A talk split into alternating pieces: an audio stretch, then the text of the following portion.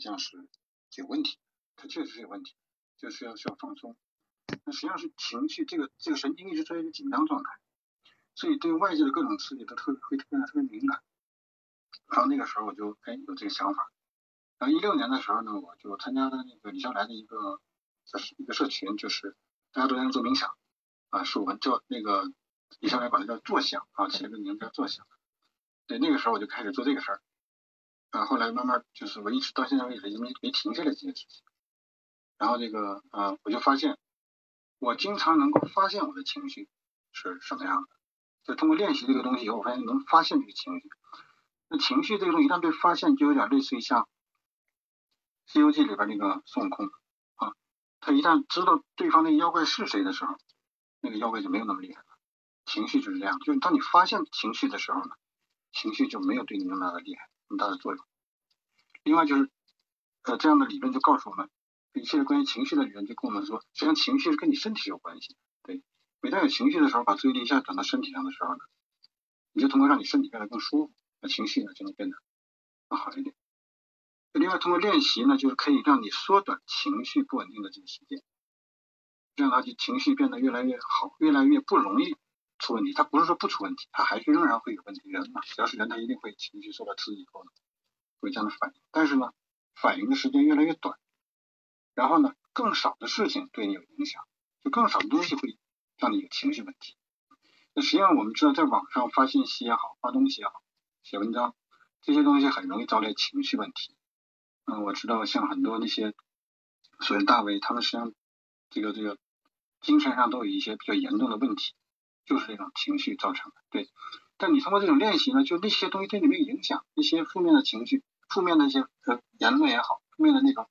对你影响越来越小，然后这个东西你就会觉得，哎，你对自己有一种我能管理我自己的那种感觉，对，然后就整个人的这个生活状况呢就会非常变得非常平稳啊，就没有什么事情是特别不开心啊。那谷歌的那个冥想师陈一鸣他就说，他在练习冥想之前，只要没有什么开心的事儿，就很不开心。那他练习了以后呢？只要没有什么不高兴的事儿，他就已经很开心。这是两种极端，两种一个一个非常大的一个颠覆性的变化。所以只要没有什么不开心的事儿，你就已经是很开心的状态。这种状态，实际上就是一种情绪能够保证一个良性的这种状态的一个好的起点。对他那个对我的影响是很大。然后就是情绪这个东西就是一个觉察，你不断能觉察到你情绪的时候呢，你情绪不会有那么大的问题。所以我们老是情绪自动的去跑掉的时候呢，就会出问题。你比如说像那种拖延的时候，我们拖延的时候，我们觉得，哎，我只不过想做一点别的事情。其实如果你要观察到，你会发现拖延的之前一定会有情绪变化。那个情绪小小的波动，想让你做一件更容易的事情，然后你做了一个事情，那这个事情作为变成一个触发器以后，一大堆其他的事情就把原来的事情给它忘掉。对，实际上就在情绪一直在跳跃，情绪一直在跑。对，所以说情绪如果你能捉住它的话呢，拖延这个事儿呢，实际上从某种意义上来说就变得没有那么厉害。对，好，我我我先说这么多啊。嗯，哎，张老师刚才讲的这个让我呃，笑笑你的麦关掉了。Sorry，嗯，刚才张老师讲的这个东西呃特别有感触，嗯，陈一鸣讲的这段话真的很好。嗯，我不知道直播间里有多少朋友跟我一样，就是也是属于必须要有发生一些好事情才会觉得开心。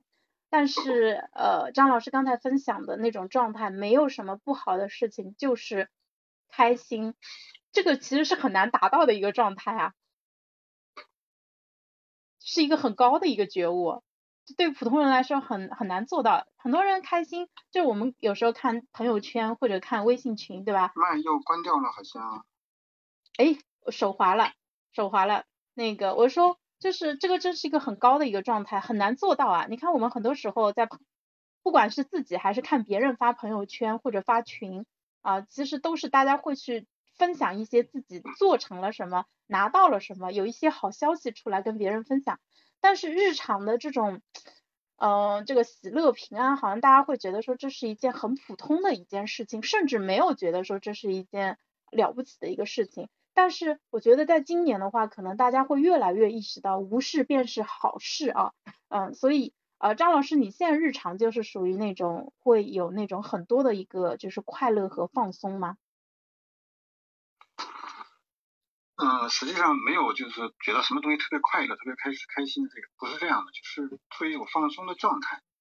那么在这样的状态的时候呢，你做什么事情都能够去做那个事儿，就是你刚才说那个小事，对吧？就是做好每件小事，就是你吃饭也好，擦一下桌子也好，这些事情你都觉得你能够沉浸在里边的时候呢，你就会觉得自然而然的这种放松、安静、peace，因为它是 peace，这种东西就很舒服。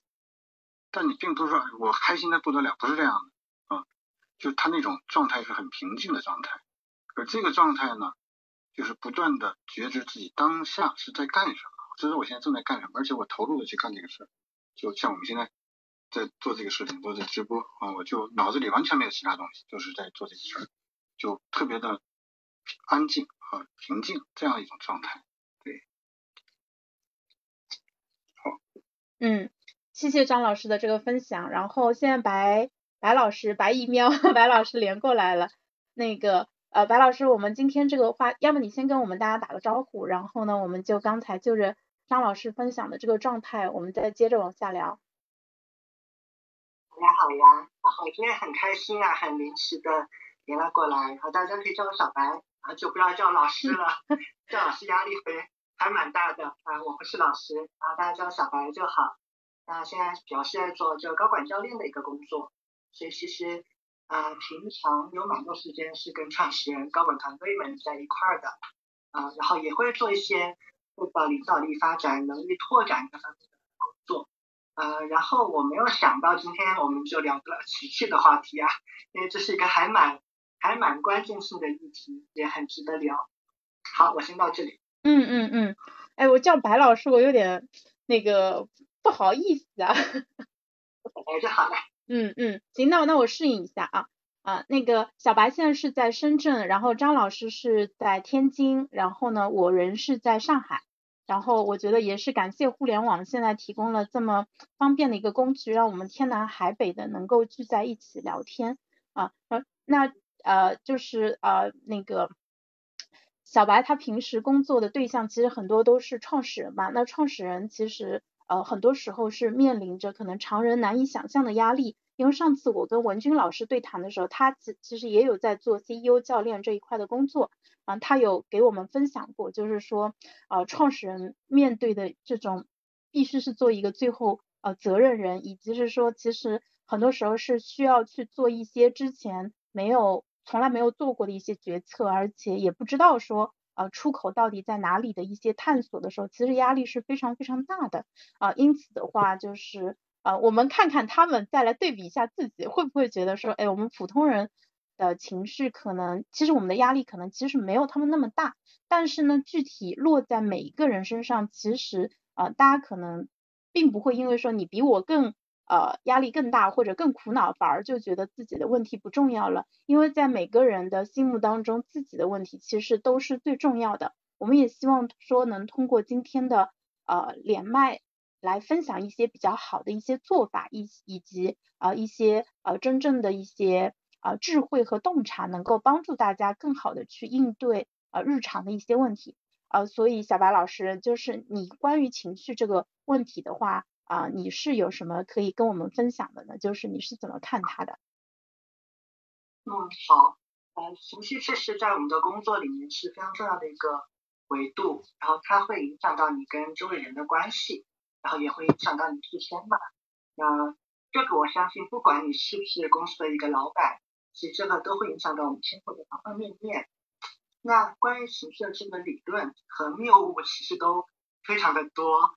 那我觉得今天是一个闲谈场嘛，我们也不是在做科普。那我我我就觉得我应该不会说大段大段的分享什么。那刚才潇潇你在讲那件事情的时候，让我有一个发现，会发现这个好像是东亚文化特有的。我们是真的是很爱比较的一个文化，就是比好也是要跟人家比，对吧？那现在感觉比惨、比压力也要比。好像要要试图通过，哎呀，谁压力比我更大，我就算想，对吧？来来获得一种舒缓感。但其实，嗯，我个人的观点是，这种情绪是一个主观的感受嘛，这个其实东西它是不可比的。嗯，就举个例子啊，可能在我的观念里面，一个老板，然后团队融合做的特别难，然后生意特别艰难，他所承受的那种压力，然后他所感受的那种苦，和我哎呀觉得失恋了，觉得活着好没有意思啊，对吧？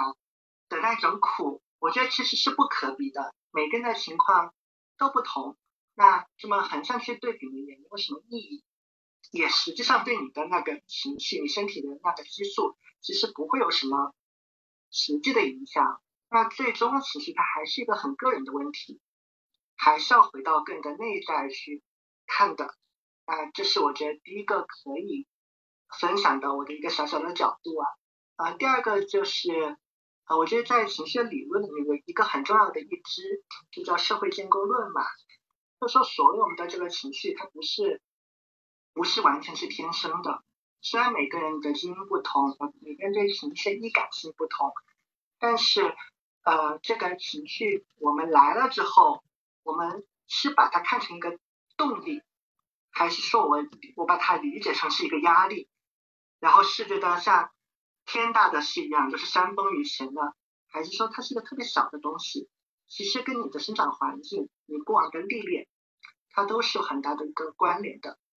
嗯，如果要举个例子的话，就有点像，我们可以这么想啊，就是人有一个 CPU 嘛，你就是一个杯子，这个杯子就是那个 CPU 的容量，那这个里面它可能原始就装了一部分的水。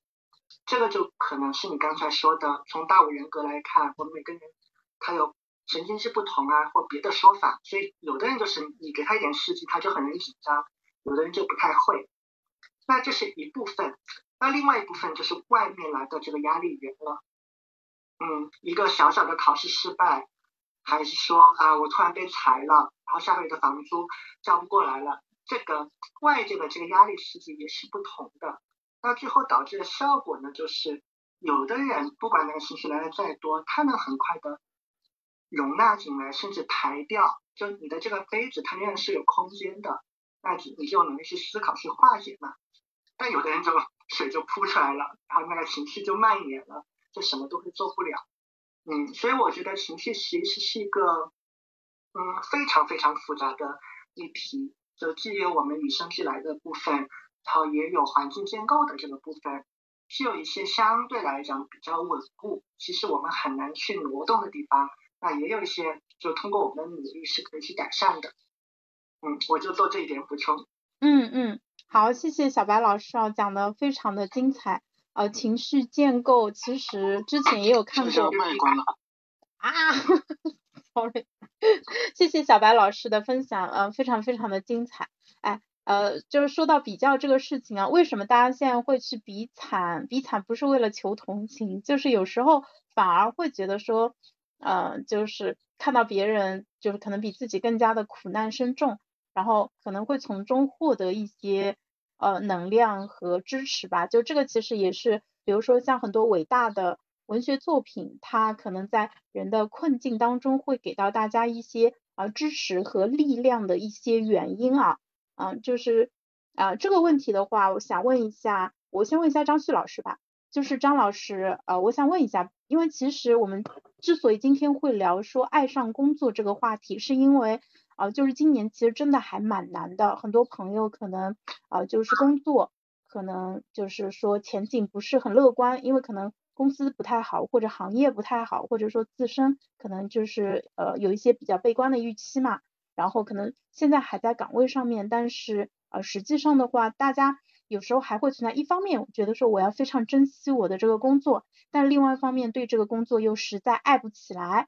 然后就是大家可能到周一的时候，其实上班很多人状态都不好，甚至说为了逃避周一要上班这件事情，大家可能周周日晚上还会选择报复性的熬夜啊。这种做法其实是我们是很不推荐的，但事实上就有很多人是这样子，因为他一想到说，呃，这个周末又要过去了，然后就舍不得睡，就会出现一些这种就是自律崩溃的一种情况啊。因此的话，我们其实是希望说让大家能够呃就是好好的去享受在职的一个时间，就尽可能的啊把上班这个事情变得呃就是更加的自主，更加符合他自己的一个利益。那不仅是说为了公司以及为了保住这份工作，而是说能够让自己在上班八个小时，至少有大部分的时间是感到比较愉悦的。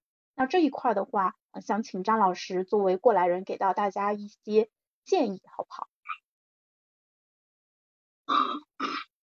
啊，这个这个问题其实真的是，真的是是一个非常当前很很尖锐的一个问题吧。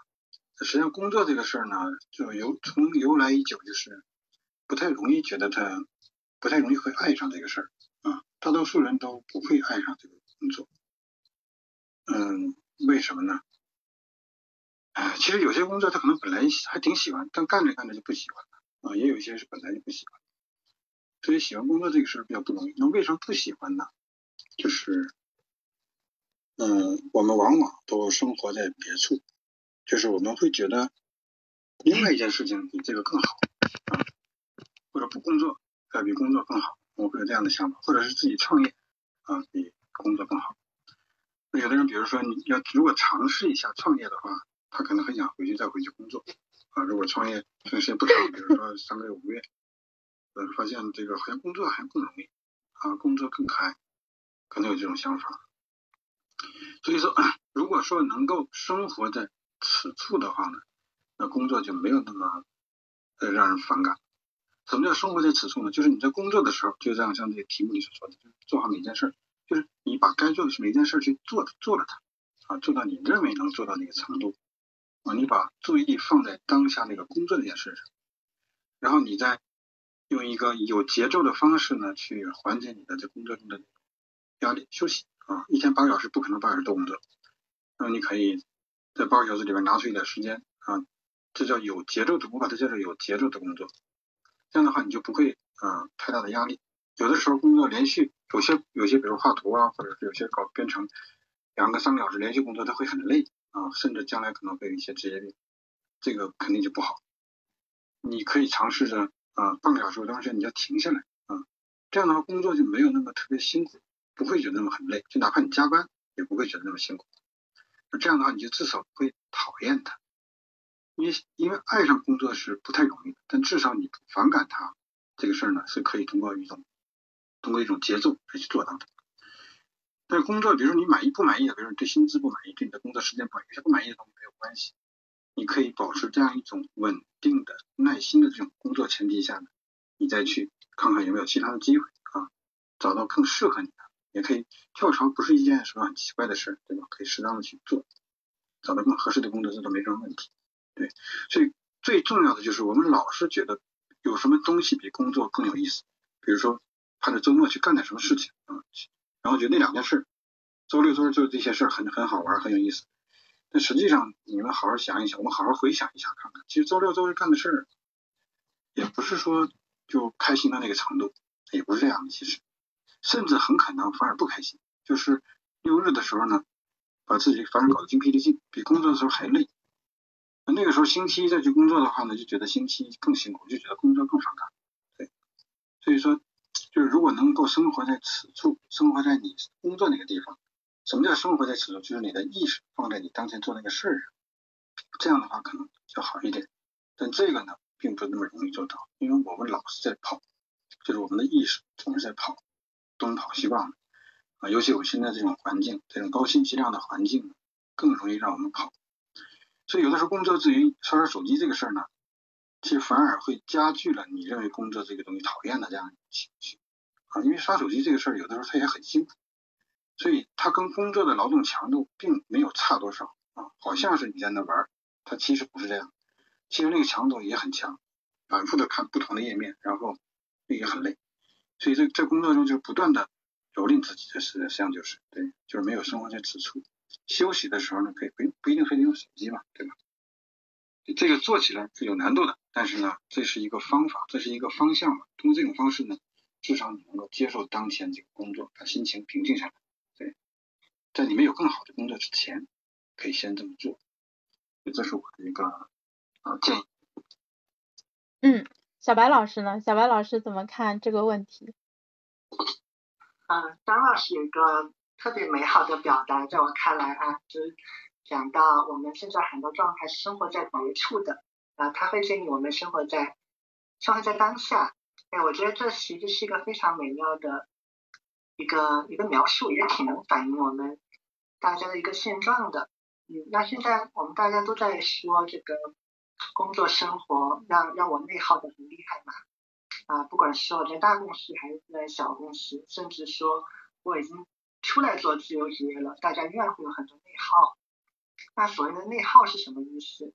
其实就是你内在有很多的声音。如果如果我们打一个比方，就是很多声音。那如果说的严格一点，那就是你你身体有有多种激素在。在分泌，它们都是情绪，然后融合在一块儿，就成了一个非常复杂的，偏向于负面的情感。那我们说，如果这个情感本身你是能够理得很明白的，其实这这个就还好。怕的就是它像毛线团一样就堵在那儿嘛，嗯，就很像你内在有很多个小人，然后每个人都在打架。但但我们知道，这小人都是我们自己啊，所以你跟自己打当然会累。所以，我我是觉得，如果已经处在这个状态的朋友，嗯，其实有一个可以试一试的线索，就是你试着去观察一下自己的情绪啊。首先要尊重每个情绪，就是我们说，其实情绪它是没有好坏之分的，情绪就是情绪。嗯，你觉得那不太好的情绪，它也是个情绪。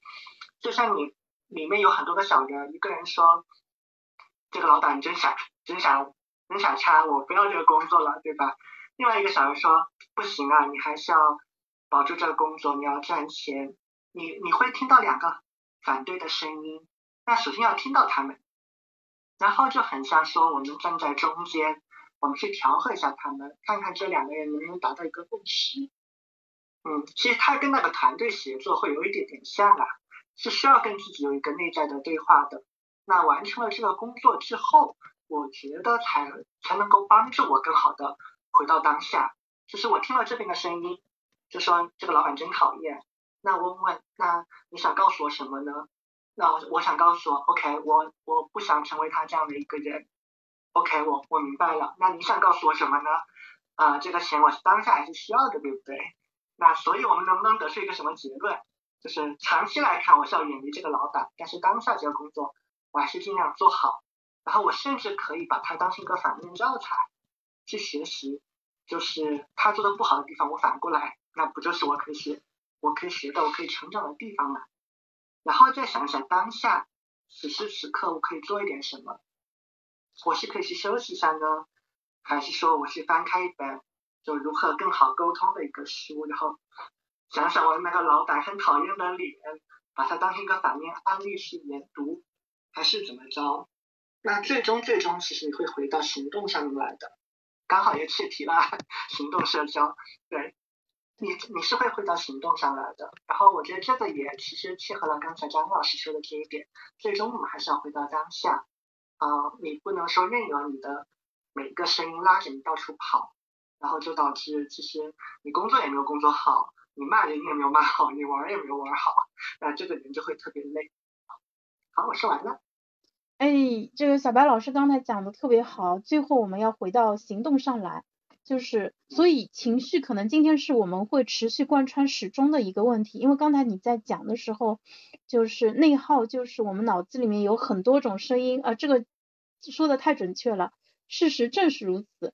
然后我觉得，就以我这个年纪，以及是说我这么多年的这个工作经验和不长的创业经历啊，我本来觉得自己在。处理情绪这个事情上应该是比较成熟的。事实证明，我们永远会高估自己啊！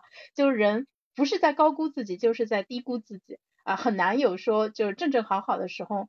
那我想了一下，我其实没有真正的去梳理过自己的情绪，没有真正的去区分说，哎，比如说我现在很着急，我到底在着急什么，对吧？可能是有好几个动机混杂在一起。然后呢，我在焦虑，那我焦虑的原因是什么？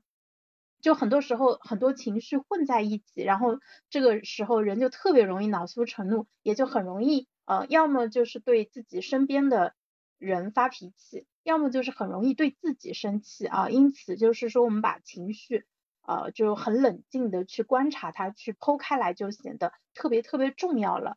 所以这一点的话，想问一下张老师，就是当我们呃要冷静的去观察自己的情绪的时候，有什么好的做法可以分享给我们吗？你呃，我上次听你在群里说，你最近是有每天在手写三十分钟，是吗？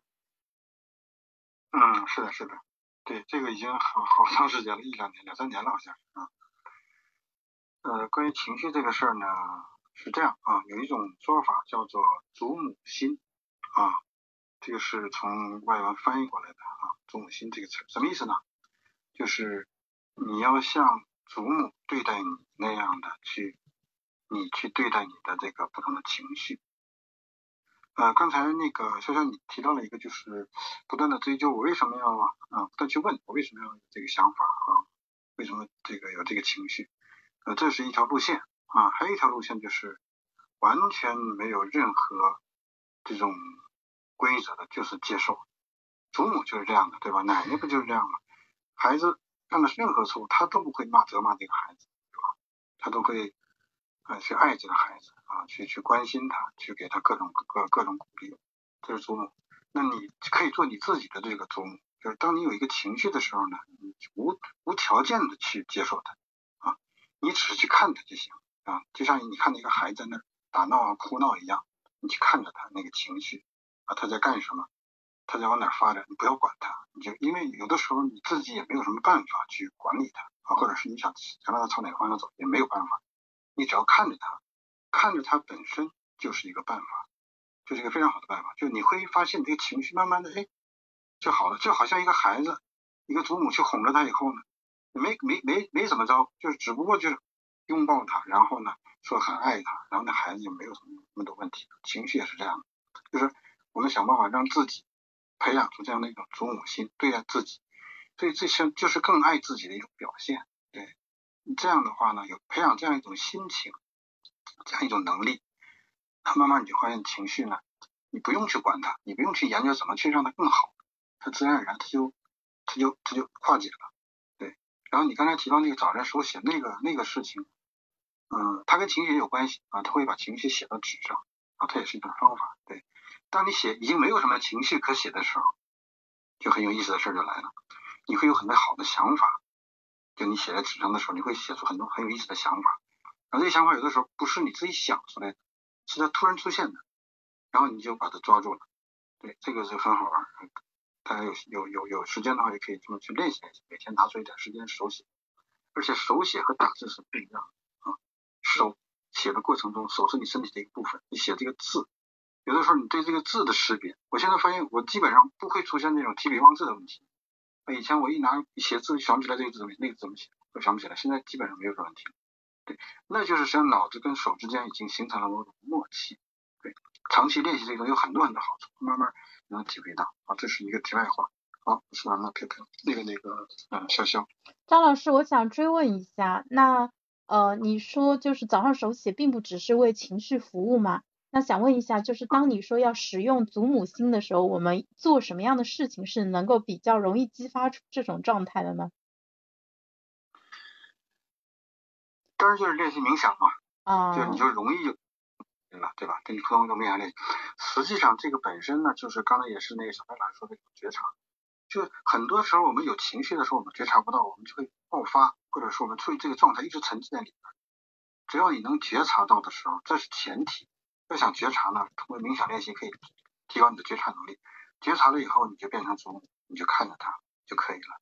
对，所以这个有个前提。你说你问的非常好，对。嗯，哎。那张老师，就是因为我们一般对冥想的认识是说，可能是专门抽时间去做冥想，但实际上，呃，如果按照你的说法，就当我情绪升起的时候，我就应该就是能够比较快的切换到就是带着这种祖母心去觉察的一个状态，是吗？对你要是通过练习的话呢，自动就能够觉察，但是呢，你也可以通过某种方式呢去提示你觉察，比如说。如果你要是戴个苹果手表的话呢，你可以每个小时呢提醒它震动一下。那这个震动的时候呢，你可以让它显示一个什么东西，比如说情绪这两个字要说亮也好。然后，哎，你就至少一个小时之内，你能够对你的情绪有一个通过提示的一种觉察，对，这是用通过外力来做，对。然后你练练习冥想的话，你自动就能够很容易觉察到各种变化，这种情绪的这种变化。呃，另外练习冥想是其实很简单的，只要你把注意力放在呼吸上面，你注意到你正在吸气和呼气就可以了，就这么简单。啊，因为我平常我们呼吸我们是意识不到的，啊，它是一个自动行为。当你把它变成一个有意识的行为时候，你去看它的时候，那你可以发现就不一样。你会发现你呼吸的长度，你会发现频率，你都会发现。对你只要注意它就好。但是它很无聊，所以说你可以用一分钟的时间去练习练习。实际上冥想这个东西呢，不一定非得通过呼吸，你可以通过任何一件事情。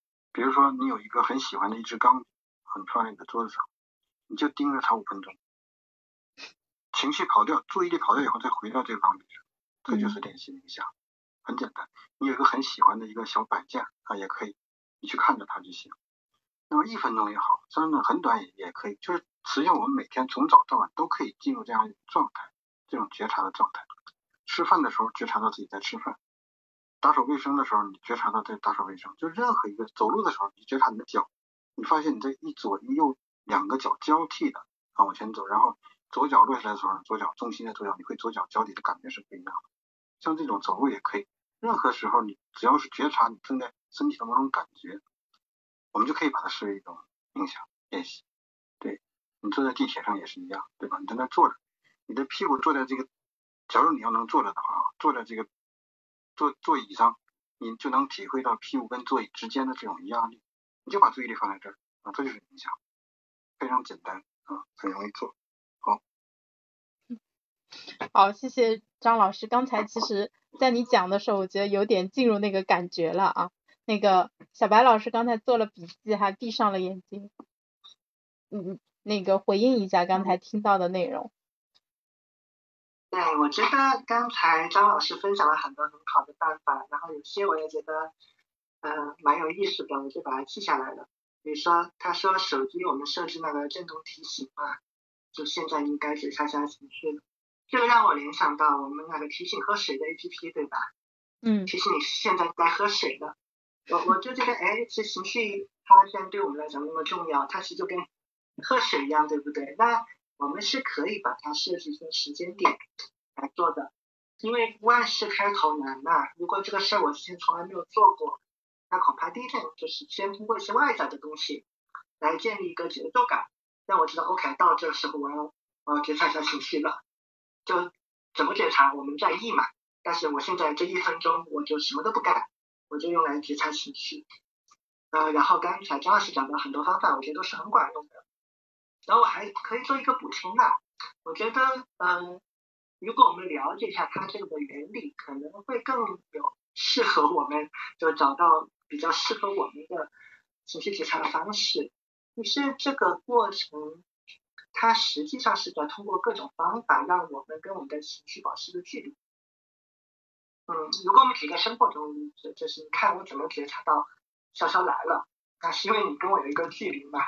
就假设你从天而降是贴着我脸出现的，其实我是看不到你来的，我就只是看到什么东西忽略了我的眼睛。所以情绪也是这样子，如果我们要看到它，其实你跟你需要跟它保持一点距离。那保持一点距离就需要切换你的那个注意力嘛。那冥想、观呼吸，或是观你脑子里的那嗡的声音，那都是方法。然后之前我在一个培训场合，一个国外的老师也教过我们一个方法，特别好。不光是那个，不光是说帮助我们跟情绪拉开距离啊，包括我们要开始上课了，你想让你或者你的学员集中注意力，这也是一个好方法。你就拿一张纸，在那个中间画漩涡。然后要求那个线呢，尽可能的那个靠近，但是不要交叠，然后那个线也不要断，然后带着就在那画漩涡，我们就画一分钟，看你这个漩涡能画多大。嗯，然后这个过程其实就是在用一个外力迫使你把注意力放在一个很机械性的动作上，而很自然的你就会跟你脑子里面本来有的那个东西拉开一个距离。嗯，我们可以先这么画。画完之后，你再看看，现在我脑子里面还有什么，要不要跟他聊一聊？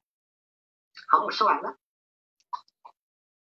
哎，画漩涡这个方法我学到了，因为之前我们无聊的时候可能也会在纸上去画，但从来没有想过要花一分钟的一个时间。我觉得这个非常简单易行，但是同时又非常的有效啊。然后你们先吃饭，不用管我。对，呃，我们再聊个十分钟左右啊。今天啊，我们七点左右结束，因为今天很难得约到张老师和小白老师的一个时间。我觉得就是当我们聊起专注、呃情绪以及是觉察的话，就真的有很多的话可以讲。然后也让我意识到了说，其实我有还有很多的功课没有完成啊。那我接下来准的一个话题其实是说，因为刚才我们讲到的这些东西，大家可能如果不是那种。呃，很有经验的同学的话，可能没有意识到说，哎，这些东西都很对，都很好。但是呢，他跟我呃做好工作中的每一件事情怎么去结合起来啊？要么我们请张旭老师再给讲一下吧。我的理解是这样子的，就是说我们很多时候不能爱上工作，其实并不是因为我们讨厌工作本身，工作对于人来说是一个合理且正当的需求，要不然你就不能理解说为什么很多人财务自由了，对吧？他都说。我退休了，我去海外去晒太阳了。结果过了几年，你发现他又出来创业了。其实大家是喜欢工作的，但我们不喜欢工作，可能是一些具体的一些原因。比如说，你觉得做的这件事情你不喜欢，或者说你的工作当中其实是有很多很多事情的。百分之四十你觉得还，你不可能没有一件喜欢的，一部分你喜欢，一部分你不喜欢。那如果不喜欢的东西特别的强烈。然后特别的多的话，可能就会让你觉得说自己是不喜欢的。但实际上，我们每个人都可以培养出对工作整体的喜欢，以及是说对于那些不喜欢的东西，我们把它进行一个呃，就是可能视角的一个转换啊。那这一块儿，请张旭老师给一下嗯建议，好不好？嗯，我这个怎么把不喜欢的事儿呢变得喜欢这个事儿呢？我。你不说啊，我想想工作中的小事儿啊，做做一件小事儿，它的意义在哪？它有什么好处？嗯，就比如说这个每天准时上班这个事儿，上班不迟到吧啊，这个这是个小事儿。嗯，对。比如说我做到这个，我觉得，比如说我在这个公司里工作了五年，我就是做到这个每天都准时上班，那这个事儿不大，对吧？那它有什么意义呢？实际上这件事儿你要做到了以后，在老板的眼里，他看到的是一个纪律性。就这个人，他是很有纪律，很有很有纪律性，很有很自律。第二就是他会认为他给你安排的事情呢，你会照做，照着规则做。他会认为你按照按照规则去做这个事情，而且他会认为你做的事不会走形。我哪怕晚个三分钟，就晚三分钟没关系，或者是怎么样，呃，不是这样的，不走形，就我保证在这个点去去做做这个事。然后长期做到一件事情背后有一个什么东西，就是责任感。就这个人是对对他对他的事儿是有责任的。啊，他会，他有这样的责任心，他对工作，对他，他对工作重视。这个每天只是上班呢，实际上是对工作重视的一个表现啊，所以事儿不大。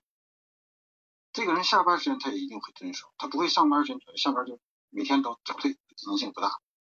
因为他这个事儿也体现了一个什么承诺，这是一种承诺，就是我上班八点上班，我做到了，就是我对这件事的一个承诺，这个承诺是很重要的啊，对承诺的遵守。很重要，然后还有就是拖延，只要稍稍有点拖延的话，就不可能准时。所以这个不拖延这个事儿呢，从这个上班时间这个小事你能够看出来。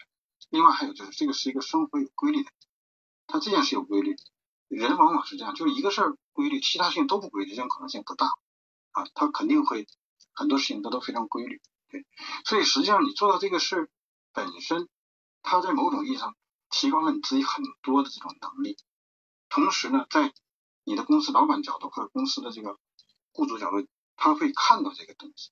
实际上，我们想想看，你在公司里边重要性，这一个公司里面有多少大事可做呢？其实几乎没有什么太多的大事，都是一些小事情，对吧？实际上就是要求把小事情做的，只要把每件小事做好的话，你就已经是这个这个同事里边就基本上排在前面前几名这样的。除非你跟老板是合伙人，公司这个盈亏，这就是完全是由你来掌控，或者大量的由你来，你的钱都是你来挣的，对吧？这有这是大事。其他其实公司里头没有太大的事情，谁都能做，这个工作谁都能做，换一个人就可以做啊，不存在什么高难度的东西，所以没有太难的。所以只要稳稳的把该做的一件一件做起来，你就你工资也会涨薪啊。假如你想在这干的话，你就慢慢你就会很快就脱颖而出，因为大多数人他都不重视这些小事儿啊，其结果就是呢，小事做不好，大事就更做不来，对吧？这是我想分享。另外，我刚才前面有一个我分享，就是用外力的方式，嗯，提醒自己去觉察。这个呢，有一个问题叫做习惯化，就是我们很容易对那种经常看到的东西就习惯化了以后就无视它啊，这是一个问题。所以怎么解决这个问题呢？就是外想用外力的东西提醒你的话，就尽量你一定尽量要减少提醒你的事儿，就是你要对提醒你的东西呢，保持一种非常严肃的态度。就是这个事儿只要一想，你就一定要去做。比如手表只要一震动，你一定要去看，你不能无视它。这种事儿越少，它震动的事儿越少的话，你越会重视它。你要是好多东西你都提醒的话，你可能就也无所谓了，得怎么想就不管它了，就减少提醒你的东西，哪怕一天弄个一两个，然后这个是你必须做的，通过这种方式能够增加这种提醒的这种价值。好，我我的分享就到这儿，那个，嗯，小秀。哎，好，谢谢张旭老师。呃，刚才讲的其实。说来惭愧啊，我当年就是特别爱迟到的一个人，然后也是小事做的很不好的一个人，嗯，就是感觉在这一块上面，就是如果这个就叫什么，如果我大学毕业的时候就知道这些就好了，然后或者说我十年前就知道这个就好了，但是我们现在知道也不晚啊，希望呃那个大家都能够呃就是说把小事给做好，然后呢就是在工作当中其实无时无刻都是。你的责任心的以及纪律感的一个展现啊，那小白老师你来。好的，那我我接过张老师的范啊，讲讲那个刚才问题的另一半，就怎么把不喜欢的东西这是一个很有难度的问题啊，我试着回答看看。嗯，我觉得大家可以回想一下啊，有你有没有什么经历是，比如说一个东西过去你特别讨厌。然后现在你特别喜欢，或者说至少没有那么讨厌了，就每个人可以有自己的答案。吃蔬菜。什么？吃蔬菜。吃蔬菜。对。对不对？嗯，就类似这样啊，每个人都会想到一个一个类似的这个东西，就是蔬菜，可能是读书或者是怎么样。嗯，心里想想东西没有变，对不对？那为什么我们的态度会发生变化？是因为我们对这个东西的看法发生了一个变化。嗯，那这个东西要技巧怎么操作呢？其实有一个非常重要的，然后也被我们忽略的线索，是负面的情绪。嗯，因为我们说，其实人的非常强烈的情绪，它是一个很重要的信号，嗯，是你的身体在告诉你一些有用的东西。那一般特别正面的情绪，我们是会看的啊，我知道这个工作让我很热爱啊，他在告诉我很喜欢做这个工作，就这个感觉，我觉得。不讲什么道理，大家都能抓得到。但是很多负面的信号其实是会忽视掉的，你不会认真去看它，或者你以为我就我就离这个讨厌的东西远一点，我去刷下去，它它就下去了啊。第一，它不会下去的，原因刚我们讲过了，你没有好好的看见它，你没有去接纳它。第二，它里面其实包含了很多有用的东西，你没有认真去看。举个例子啊，就以刚才张老师。提到的这迟到这件事情为例，OK，那个公司有规规章，然后我迟到了，我我也知道不好呀，但是我罚钱了，我被罚钱了，我就是很不爽啊，就类似这样。那首先我们要捕捉到，OK，我是真的不爽，不要假装，不要假装我我我是可以爽起来的，不要假装我当下是真不爽。那么其实这个时候就必须问一问，到底那个不爽的是什么？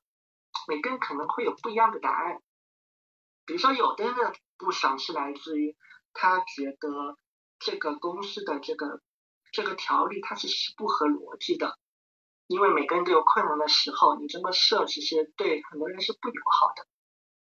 有的人的这个不爽其实是对于自己啦，对吧？是我自己没控制好时间，我自己迟到了。我其实明明有能力不迟到的，但是我一不小心迟到了。表面上我在骂公司、骂老板、骂这个规章制度，其实我在骂自己。嗯，就每个人对这个问题会有不同的答案。那带着这个答案，其实我们经常就会说嘛，有的时候你就会突然产生转念，你对这个事情的看法就会发生变化。嗯，但是第一步就是有了负面情绪，抓住它，然后好好的去多问一下他，就是你你到底在想要告诉我是什么东西。好，说完了。嗯。好的，嗯，对，转念，然后把情绪当成是一个信号，跟自己更好的去开展对话。嗯，好，在接下来的一个礼拜里面，我会好好用上今天我在直播间学到的这些东西，然后努力呃成为一个呃情绪，就是说觉察情绪的一个高手吧。因为我们首先要先有觉察，后面才能有更好的一个应对啊。我们一步一步来，对吧？从 baby step 开始。然后也非常开心，今天能呃请张旭老师和小白老师来嗯给啊我们做这样的一场分享。那后续的回放的话会放在视频号里面，也会上传到呃播客平台里面。今天很开心啊，谢谢两位老师，也希望后面有机会我们能够就相关的问题继续的去展开分享。谢谢，也谢谢大家在直播间里面的一个支持啊。那个希望今天听完以后，大家的这个周日综合征能够好一点啊，然后今天晚上啊能够吃得下、睡得着，早点睡，然后明天有一个好的状态。谢谢大家。谢谢，拜拜。嗯，好。好，再见。嗯，拜拜。好，谢谢王磊。那今天以及还有八位游客啊，那我们今天就先到这里了，谢谢大家，拜拜。